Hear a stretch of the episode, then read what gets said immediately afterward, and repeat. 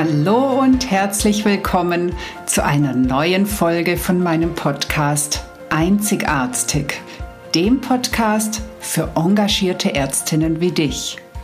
Mein Name ist Dr. Susanne Löffner. Ich bin Ärztin und Coach und ich unterstütze dich dabei, souverän, gesund und erfolgreich deinen ganz persönlichen Weg in der Medizin zu gehen. Heute in dieser Folge geht es wieder mal um das Thema Angst, denn ich bin immer noch überzeugt, dass es eine mega, mega große Rolle in unserem Arzt-Ärztin-Dasein spielt. Und dass es unseren Weg ganz entscheidend beeinflusst, also dass sie, die Angst, unseren Weg ganz entscheidend beeinflusst. Und ganz davon abgesehen finde ich die Angst ein unglaublich spannendes Thema, auch neurobiologisch gesehen. Und ich rede drüber gerne und ich kläre gern drüber auf. Und deswegen habe ich mich entschieden, heute nochmal eine Folge dazu zu machen. Ich wünsche dir ganz, ganz viel Spaß dabei. Hallo, es ist wieder Donnerstag und darum gibt es eine neue Podcast-Folge. Heute bin ich vielleicht ein bisschen angeschlagen. Ich habe es tatsächlich geschafft, mir Corona zum zweiten Mal zuzulegen. Glücklicherweise es ist wie eine heftigere Erkältung, sonst nichts Dramatisches und ich bin sicher, ich werde es gut überstehen. Und wie gesagt, heute ist lediglich die Stimme etwas beeinträchtigt. Unser Thema heute: Piepser, Stethoskop und Angst. Alles dabei? Was ich damit sagen will, wir Mediziner, wir Ärzte, Ärztinnen, wir haben die Angst leider genauso bei uns wie das Stethoskop um den Hals. Und es gibt vielleicht den einen, dem das bewusster ist, der andere, der kriegt es gar nicht groß mit, was einerseits daran liegt, dass es die einen besser verdrängen können besser ihre Geschichten drumherum erzählen können, um vor sich selbst zu rechtfertigen, warum sie eventuell vielleicht etwas nicht tun, obwohl in Wirklichkeit Angst dahinter steckt. Es ist aber auch tatsächlich so, dass wir Menschen natürlich Ängste ganz, ganz unterschiedlich haben und unterschiedlich wahrnehmen aufgrund unserer ganzen Geschichte. Also das fängt schon mit der Genetik an, geht mit der Epigenetik weiter. Es spielt eine Rolle, wie es unserer Mutter ging, als wir im Mutterleib waren. Es geht oder es spielt eine sehr große Rolle, wie unsere ersten vier Lebensjahre waren, wie es unseren Bezugspersonen ging. Denn wir sind in den ersten vier Lebensjahren oder in den ersten drei hauptsächlich Resonanzwesen. Das heißt, wir spiegeln die Emotionen unserer Bezugspersonen und nehmen die so wahr, als ob es unsere eigenen wären. Also sprich, wenn wir in einem sehr angstgeprägten Umfeld aufgewachsen sind, kann es durchaus wie gesagt, das hat auch wieder was mit unserer Genetik und Epigenetik zu tun, aber es kann durchaus sein, dass auch wir dadurch recht angstgeprägt sind. Und auch dann geht es natürlich weiter in unserer Kindheit, in unserer Jugend. Welche Erfahrungen haben wir gemacht? Haben wir eher die Bewältigungserfahrungen gemacht oder sind wir häufiger mit Angst konfrontiert worden und vielleicht auch aufgrund der Angst an irgendwas gescheitert? Also deswegen ist es tatsächlich auch so, dass der eine sicher mehr Angst hat und der andere weniger. Und hier an der Stelle möchte ich schon mal sagen, wie wichtig es mir ist, das auch nicht zu bewerten. Denn wir neigen ja sehr, sehr gerne dazu, Angst oder ängstliche Menschen als schwach oder als Schwäche zu bezeichnen und sie irgendwie in eine Schublade zu stecken oder zu bewerten. Und das ist natürlich Blödsinn, denn die Angst ist entwicklungsgeschichtlich ururalt und sie hat eine Aufgabe, nämlich uns zu schützen. Und dieser Aufgabe kommt sie meist auch sehr gut nach. Das Problem ist nur, dass wir inzwischen so viele äußere Einflüsse haben, die auf uns wirken, die dann als Trigger für die Angst ähm, fungieren und unser Gehirn mit seiner entwicklungsgeschichtlichen Art und Weise damit umzugehen gar nicht mehr hinten nachkommt. Also es kann uns so viel Angst machen. Also egal, ob vielleicht unser Kind irgendwie nicht zur verabredeten Zeit nach Hause kommt, ob wir ähm, in den Medien irgendwas hören von Krieg, von Erkrankung, von Inflation, ob wir bei Social Media vielleicht gerade sehen, wie andere den tollsten Urlaub machen, die besten Followerzahlen haben oder von ihren siebenstelligen Umsätzen im Unternehmen berichten und wir haben die Angst, wir schaffen das nicht. Wir sind nicht so gut, wir können uns das nicht leisten, wir werden das nie hinkriegen. Also auch das kann Ängste auslösen. Dann die Werbung agiert mit Angst, die Politik agiert mit Angst und wenn wir ganz ehrlich sind, wir agieren in der Erziehung unserer Kinder auch ganz viel mit Angst. Wenn du nicht das und das tust, dann passiert wahrscheinlich das. Also letztendlich ist es unser täglicher Begleiter. Und so ist es auch in der Medizin. Auch wir Ärzte haben überall die Angst stecken, sei es, dass wir gerade so ein bisschen unsicher sind, ob wir den Zugang reinkriegen, ob wir nicht wissen, ob wir diese OP tatsächlich alleine schaffen. Vielleicht haben wir Angst vor einem Gespräch mit unserem Vorgesetzten oder sogar mit Angehörigen und Patient. Wie reagieren die, wenn ich ihnen das und das sage? Wir haben natürlich alle Angst vor Fehlern, nicht nur aus juristischer Sicht, dass wir irgendwie belangt werden, sondern wie kommen wir damit klar, wenn wir einen Fehler machen? Wir haben ständig Angst, Anerkennung zu verlieren. Das ist so ein ganz großer Antreiber, der uns daran hindert, zum Beispiel auch mal Nein zu sagen, wenn wir Nein meinen. Und wir haben Angst, dass wir Erwartungen nicht erfüllen, Erwartungen von außen, aber auch unsere eigenen Erwartungen. Wir haben zum Beispiel Angst, mm, weniger zu arbeiten, also weniger Teilzeit zu arbeiten, weil wir dann wieder den Erwartungen, wie schnell wir Facharzt sein möchten, nicht genügen können, weil wir unseren Katalog nicht so schnell gefüllt kriegen. Oder vielleicht sind auch finanzielle Ängste, die da dahinter stecken. Also wie du siehst, die Angst ist einfach rundum und ständig dabei. Und hier geht es mir jetzt nochmal darum zu erwähnen, dass Angst nicht gut oder schlecht ist. Also es gibt keine guten oder schlechten Emotionen. Alle Emotionen haben irgendeinen Auftrag. Wie gesagt, die Angst, die soll uns schützen. Und in der Regel macht sie das ja auch ganz gut. Was wir aber unterscheiden dürfen, das ist funktionale und dysfunktionale Angst. Und da vielleicht als Beispiel eine Prüfungssituation. Du hast jetzt deine Facharztprüfung vor dir und du bist schon echt aufgeregt. Du weißt, es gibt auch Leute, die durchgefallen sind. Ähm, du weißt, dass es doch einiges an Stoff ist, den du beherrschen sollst. Und diese Unsicherheit vorher, dieses Aufgeregtsein, bringt dich dazu, dass du dich hinsetzt und lernst. Und in dem Fall ist die Angst funktional. Gehen wir jetzt aber davon aus, du hast dich gut vorbereitet für diese Prüfung. Du gehst in die Prüfung, du setzt dich hin oder stehst, wie auch immer die Situation ist. Und obwohl du gelernt hast, geht plötzlich so ein schwarzer Vorhang runter. Du hast Herzklopfen bis es schlägt dir bis zum Hals hoch, die Hände sind schweißnass, dir wird kotzübel und einfallen tut dir nichts mehr, absolut nichts mehr von dem, was du gelernt hast. In dem Moment ist die Angst offensichtlich dysfunktional. Denn sie hilft dir hier jetzt nicht weiter, sondern sie legt dir einfach einen Stein in den Weg. Und das sind die Ängste, bei denen es sich wirklich lohnt, mal genauer hinzugucken. Weil diese Ängste hindern uns, das Leben zu leben, das wir gern leben wollen. Es hindert uns, eine gute Lebensqualität zu haben. Es legt uns einfach Steine in den Weg.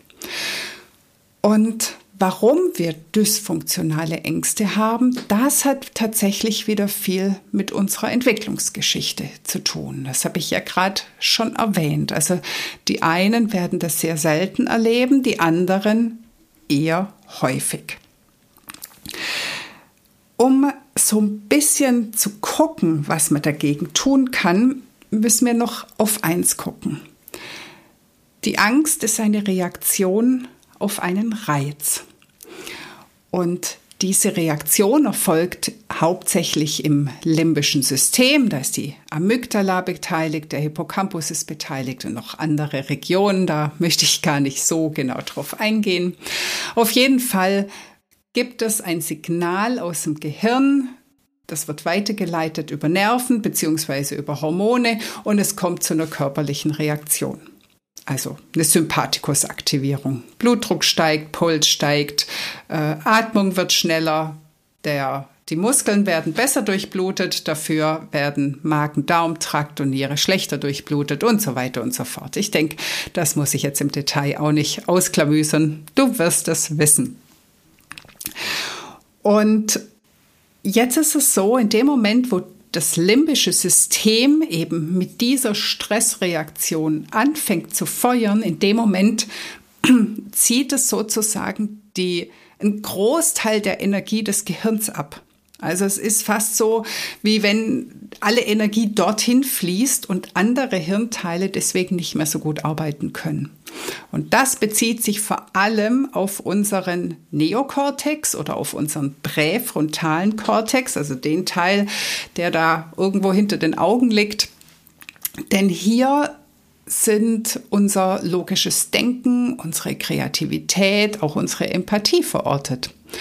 Und wenn die jetzt plötzlich keine Energie mehr haben, dann kannst du dir vorstellen, was passiert. Das logische Denken ist eben nicht mehr so da, wie es sein sollte. Und das ist zum Beispiel auch die schwarze Wand in der dysfunktionalen Prüfungssituation.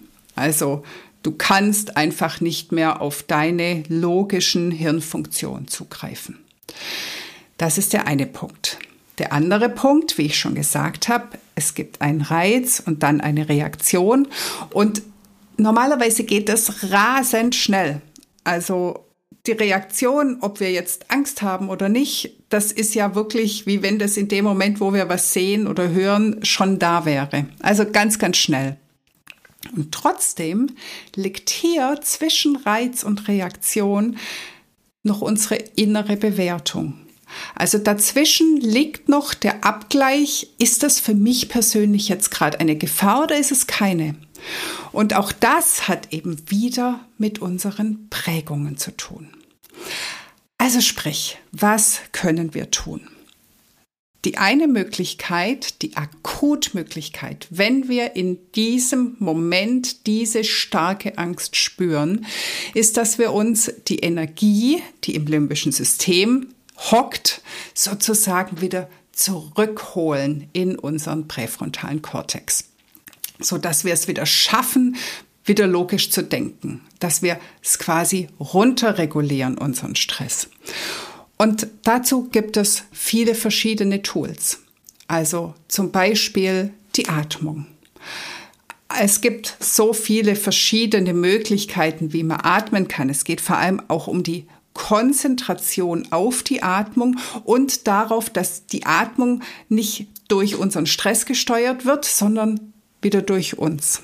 Also du kannst beispielsweise die sogenannte Resonanzatmung machen.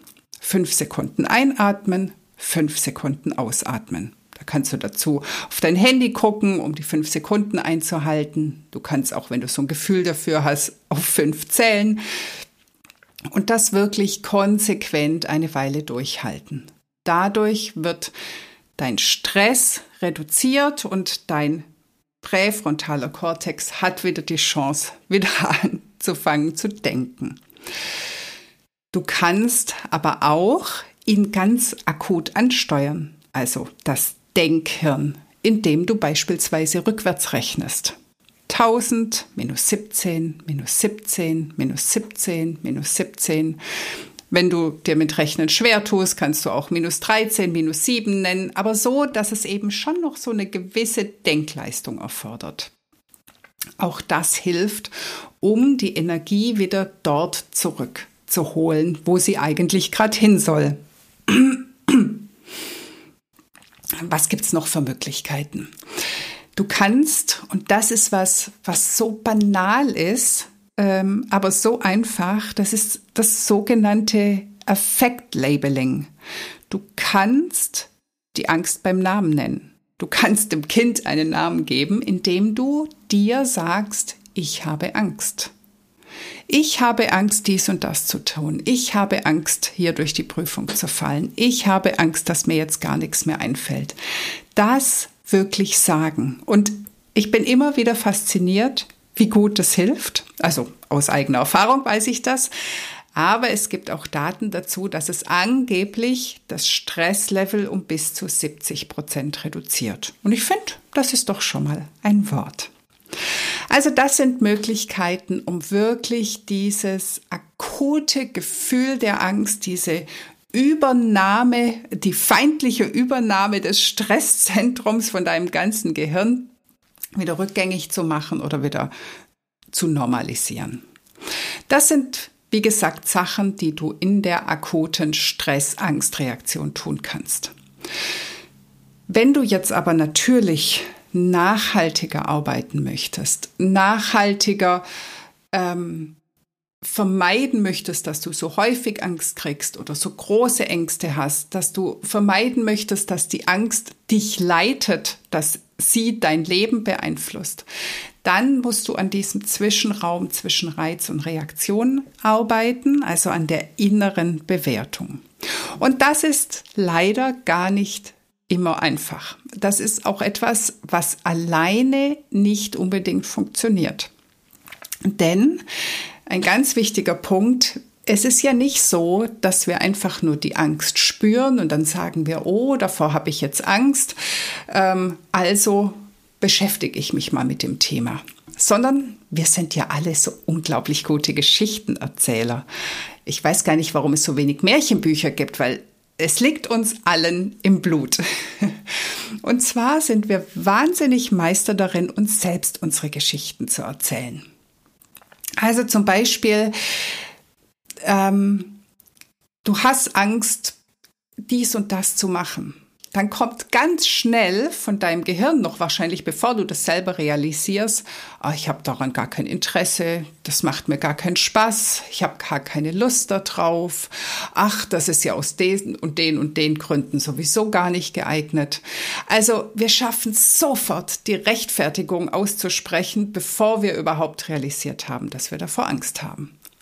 Und deswegen ist es auch schwierig, selber diese Ängste zu bearbeiten weil wir sie uns immer wieder schönreden werden und sie gar nicht an uns ranlassen und gar nicht zugeben, dass wir davor Angst haben.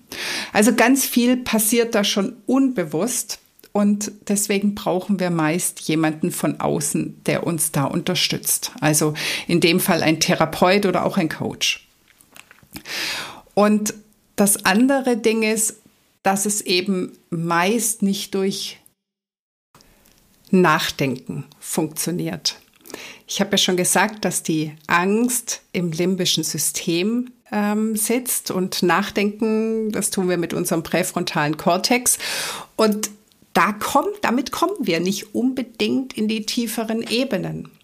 Das funktioniert teilweise schon, indem wir unsere Gedanken verändern, indem wir unsere Überzeugungen hinterfragen, indem wir vielleicht mit Affirmationen arbeiten. Also das ist alles jetzt nicht sinnlos, aber es dauert. Es braucht sehr, sehr viel Zeit, bis sich etwas verändert.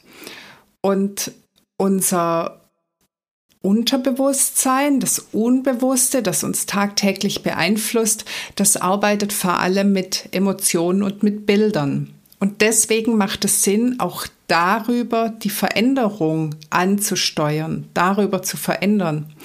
Und das geht einfach über verschiedene psychologische oder neurobiologisch fundierte Tools.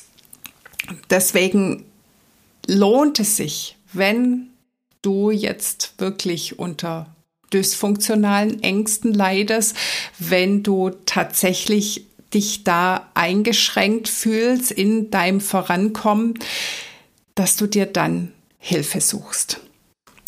Und ich sage das deshalb auch, weil mir das ganz lange nicht klar war. Also ich habe einige Kollegen, Kolleginnen beobachtet, die aus dem medizinischen System ausgestiegen sind. Und ich dachte immer, es liegt daran, dass es ihnen einfach keinen Spaß macht, dass sie eben doch sich was anderes vorgestellt haben oder dass sie vielleicht tatsächlich die Erfüllung in einem anderen Bereich finden oder gefunden haben.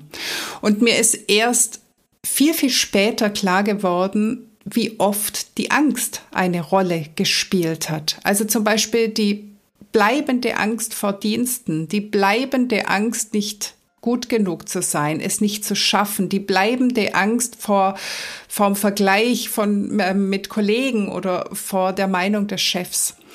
Und das finde ich so schade, denn wir neigen dann natürlich dazu, dem System, der Umgebung die Schuld zu geben. Da sind wir wieder bei diesen Geschichten, die ich vorher erwähnt habe.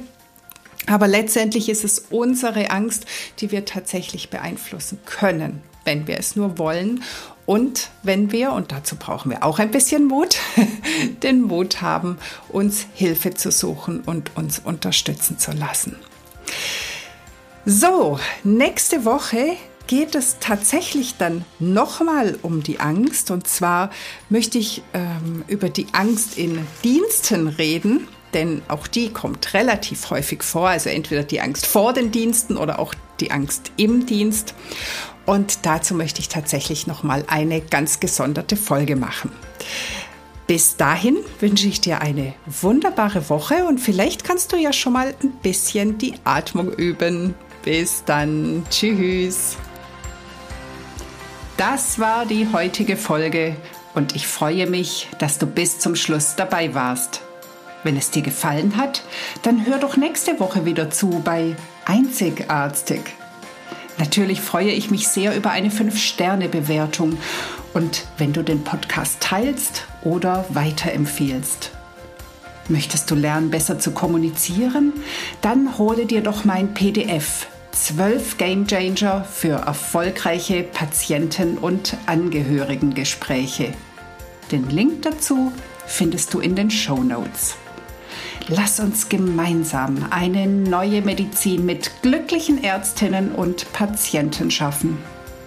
Alles Liebe, deine Susanne.